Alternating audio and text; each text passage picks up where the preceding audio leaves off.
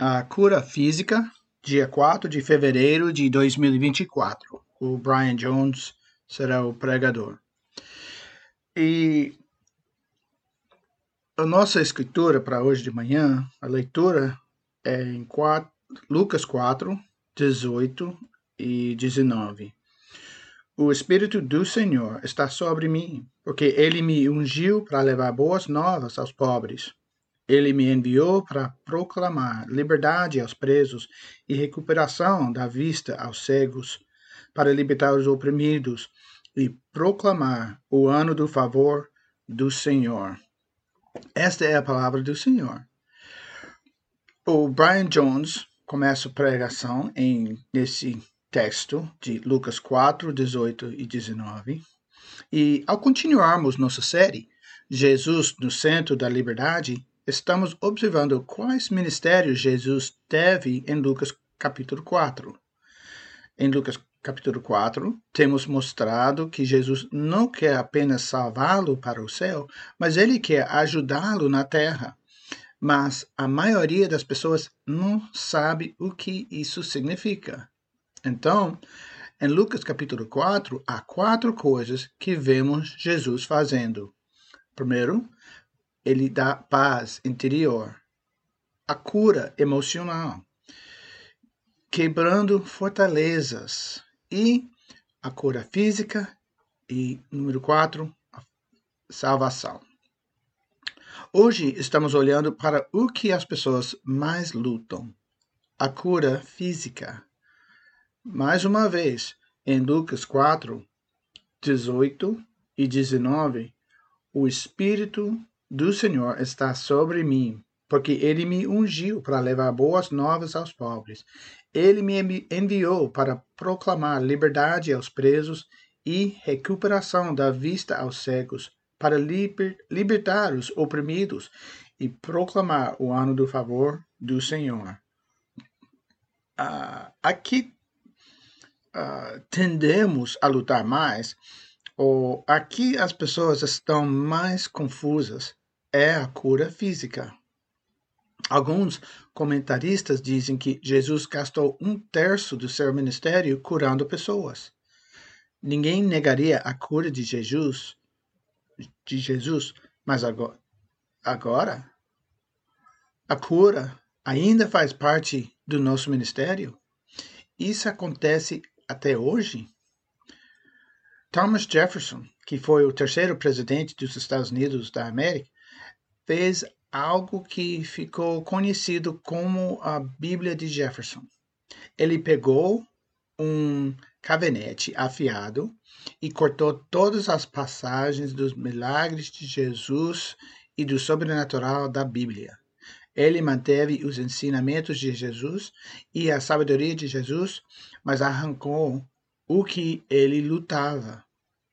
Agora, eu não conheço muitas pessoas que rasgariam fisicamente partes da Bíblia, mas eu me pergunto se mentalmente você passou por cima ou cortou mentalmente certas partes da Bíblia.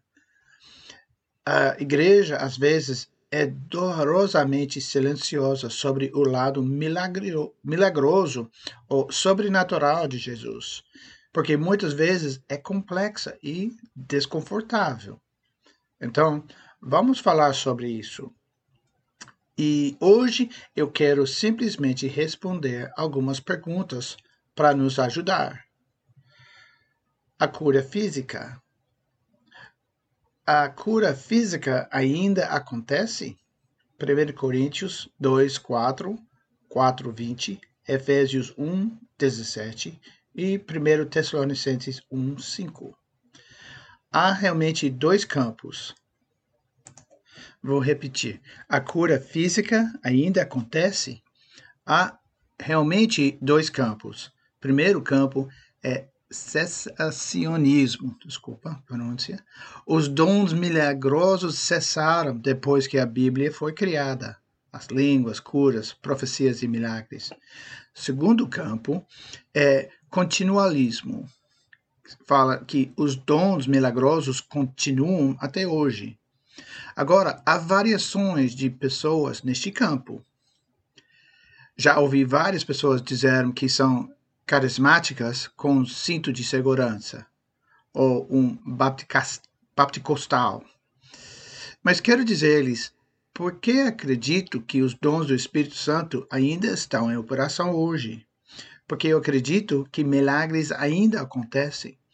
E vai de encontro com o que mencionei na semana passada.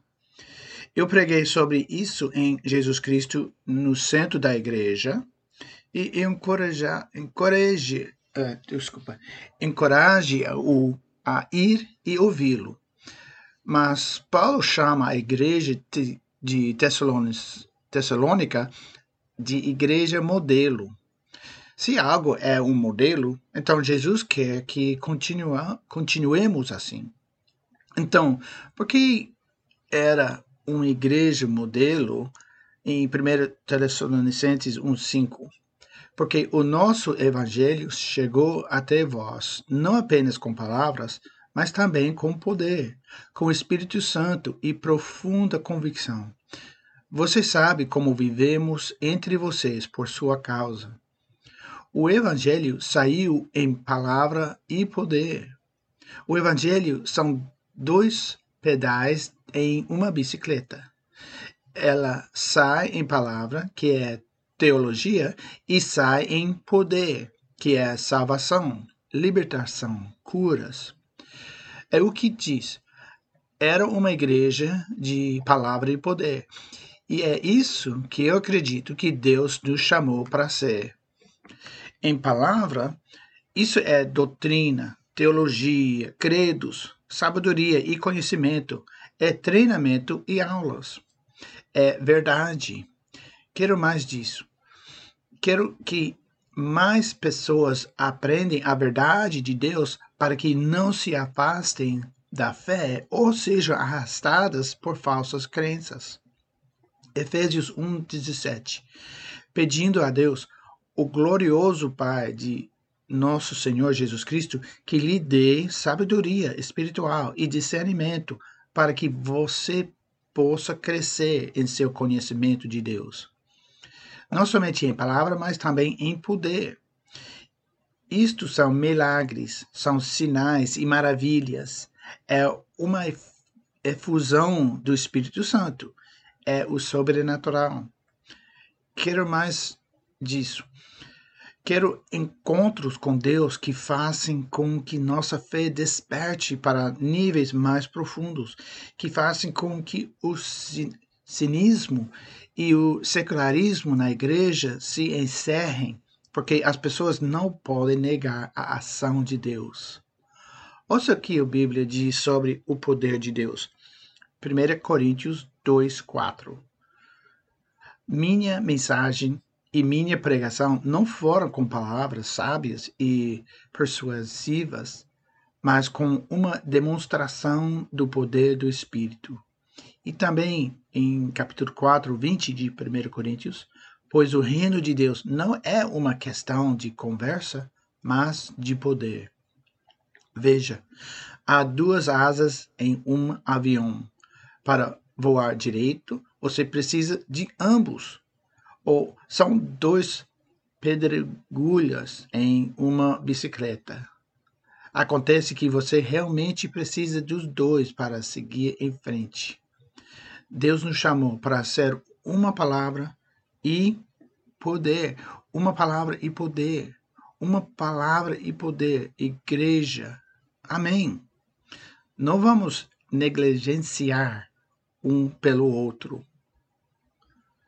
Qual é o propósito dos milagres? Lucas 7, 16, e João 2, 11. João 2, 11 diz: O que Jesus fez aqui em Canaã de Galileia foi o primeiro dos sinais através dos quais ele revelou sua glória, e seus discípulos creem nele. Isso é importante. A razão pela qual Jesus realizou os milagres foi para que ele obtivesse a glória. Ouça o que diz depois que Jesus cura o filho da viúva, em Lucas 7,16. Todos estavam cheios de admiração e louvam a Deus.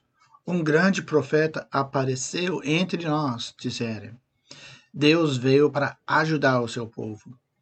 Esta notícia sobre Jesus se espalhou por toda a Judéia e pelo país circundante. Por que Deus não cura a todos? História de Deus não curar alguém, gatos e sogras. Ok. Gatos e sogras. É, ó, com toda seriedade agora, vamos voltar. Eu vou voltar a isso, mas quero que isso te liberte. Deus é alguém com uh, um cubo de Rubik's ou equação para resolver. A cura física depende de Deus, não de você. Eu, eu quero que você veja. O propósito dos milagres não é a cura física, é a glória de Deus. As pessoas veem Deus agindo e lhe dão glória. Acredito que Deus quer fazer milagres, igreja. Eu acredito, mas aqui está o porquê. Creio que Deus quer fazer milagres não para que minha fé pareça grande, mas assim meu Pai Celestial o faça. Ouça, milagres não são sobre engrandecer nossa fé, trata-se de engrandecer o Pai. A maioria de nós está tão preocupada em como vamos ficar se pedirmos o milagre e isso não acontecer. Mas e se estivéssemos mais preocupados com a aparência de Jesus, vamos colocar os olhos nele. E número 3, como Deus cura? Mateus 9, 1 e 2, 1 Coríntios 15, 54b e 55.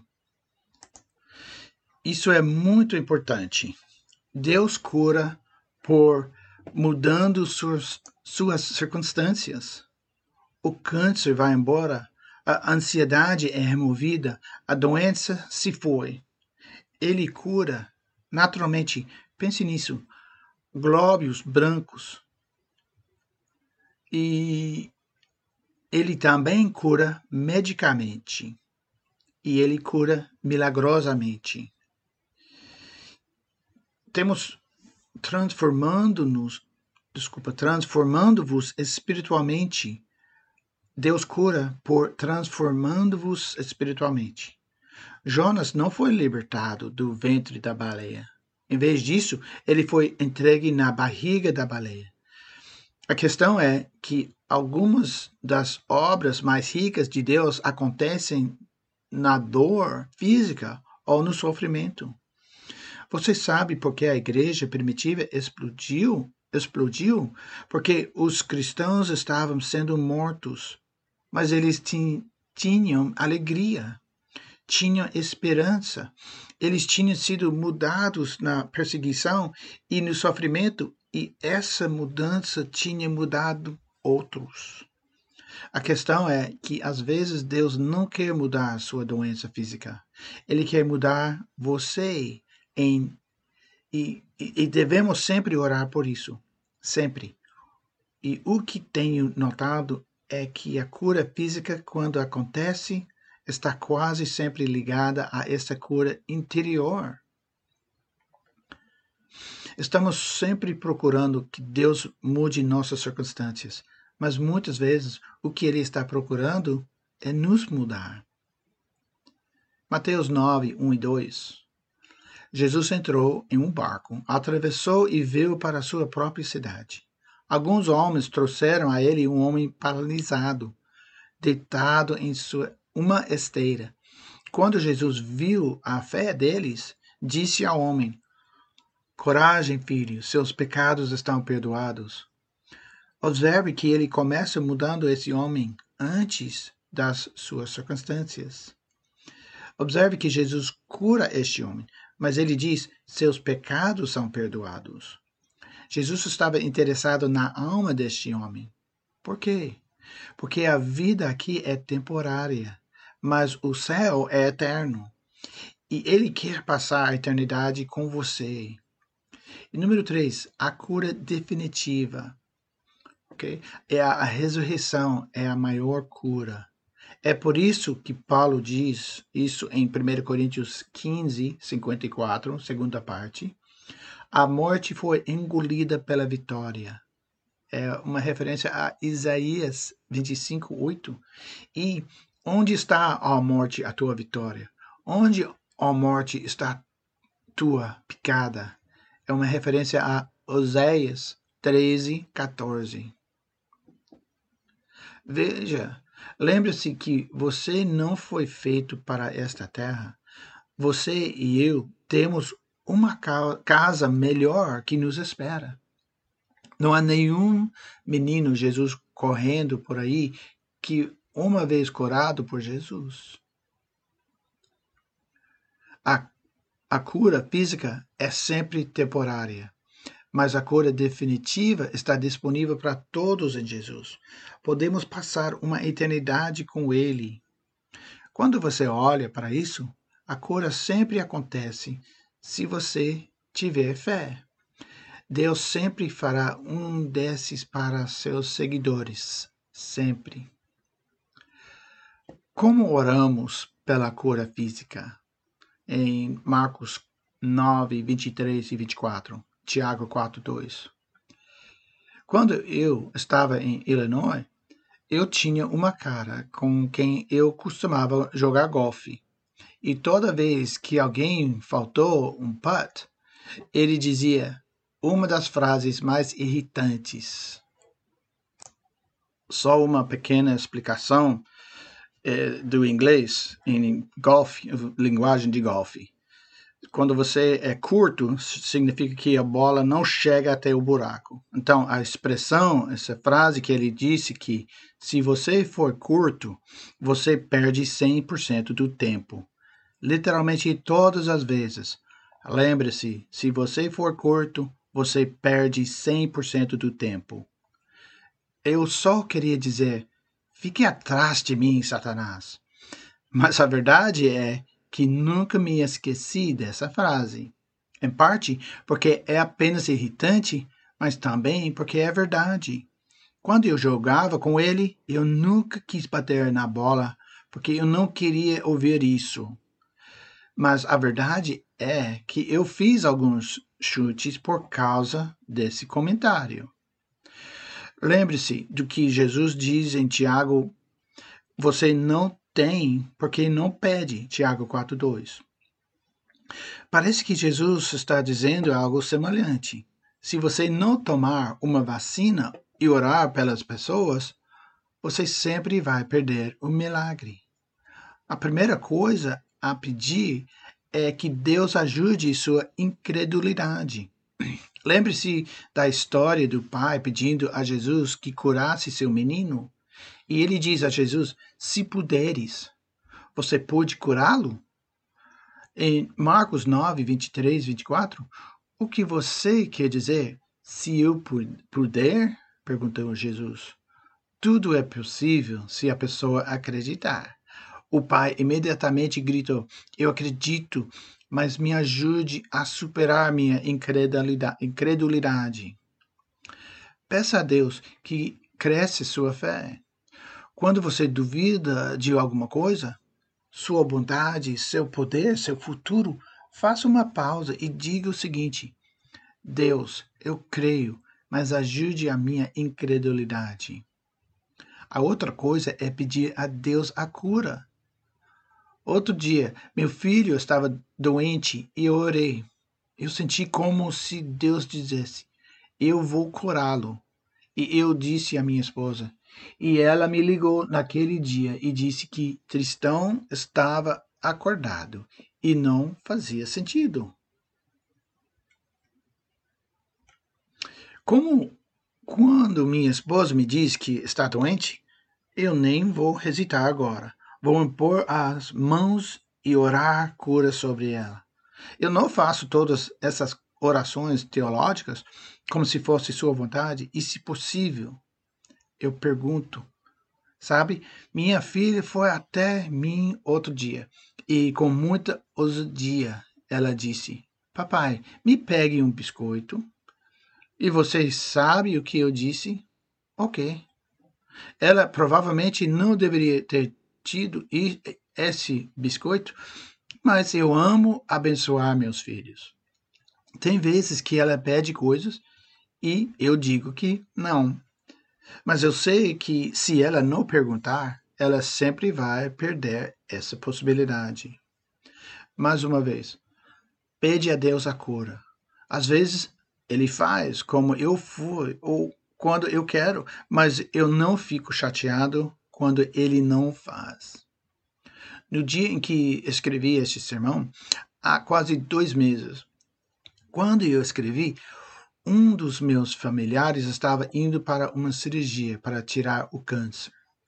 No dia em que eu estava escrevendo isso, eu apenas senti Deus dizer: ora pela cura completa.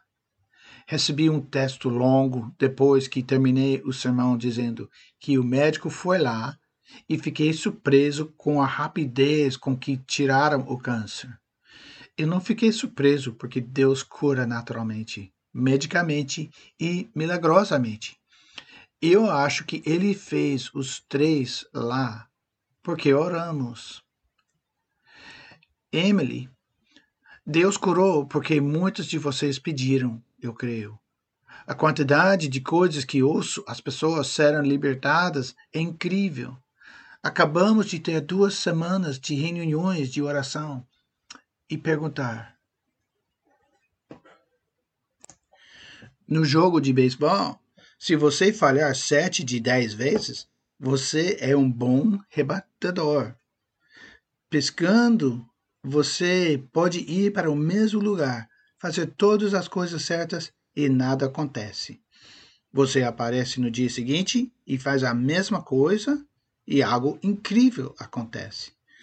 Eu quero continuar aparecendo porque você nunca sabe. Igreja, eu não quero chegar ao céu e dizer a Deus: Ei, como é que aqui em Simpsonville não vimos mais salvações? Como é que você não cura mais pessoas? Por que você não uh, despotencializou seu espírito de uma maneira tão poderosa? Como é que você não libertou mais pessoas ou salvou mais casamentos? E depois que Deus vá, você não perguntou. Igreja, que passamos a usar em sem remor, remorsos pedir cura e mais de Deus. Que não nos abalamos, abalemos quando as coisas não acontecem e que não nos tornemos orgulhosos quando Ele o fizer. É tudo sobre Ele, é tudo para Ele, é tudo por causa dele. Jesus, Jesus é o centro da liberdade. Ele é o centro da história. Jesus é o centro de tudo. Amém. Amém. Eu estava conversando com uma senhora da nossa igreja. Ela ama a Bíblia e ela realmente tem o poder de Deus. Ela começou a falar sobre o poder de Deus nos uh, despertando e as lágrimas começaram a encher seus olhos quando ela disse: Eu só quero que Deus desperte nossa igreja. Eu vejo tantas pessoas descendo para orar. Eu quero que a cura e o poder de Deus caem. Ela era uma mulher que era um exemplo de 1 Tessalonicenses. Ela era a palavra, o poder e o poder. Eu não se contentava com onde a igreja estava. Ele me disse: Eu amo o que Deus está fazendo, mas eu quero mais. Quero, quer mais? Acredita que é possível mais? O que você quiser para a sua vida? Deus quer mais? O que você quiser para esta cidade? Deus quer mais. O que você quiser para essa igreja, Deus quer mais. Vamos perguntar a Ele. Vem aqui na frente. Eu estava doente essa semana. e pedi a alguns de nossos funcionários que viessem ungir-me com óleo e orar por mim. Tiago 5, 14 e 15. Alguém entre você está doente? Que chamem os presbíteros da igreja para orar sobre eles e ungi-los com óleo em nome do Senhor. E a oração oferecida na fé fará, o, fará bem ao doente o Senhor os levantará. Se pecaram, são perdoados. Amém.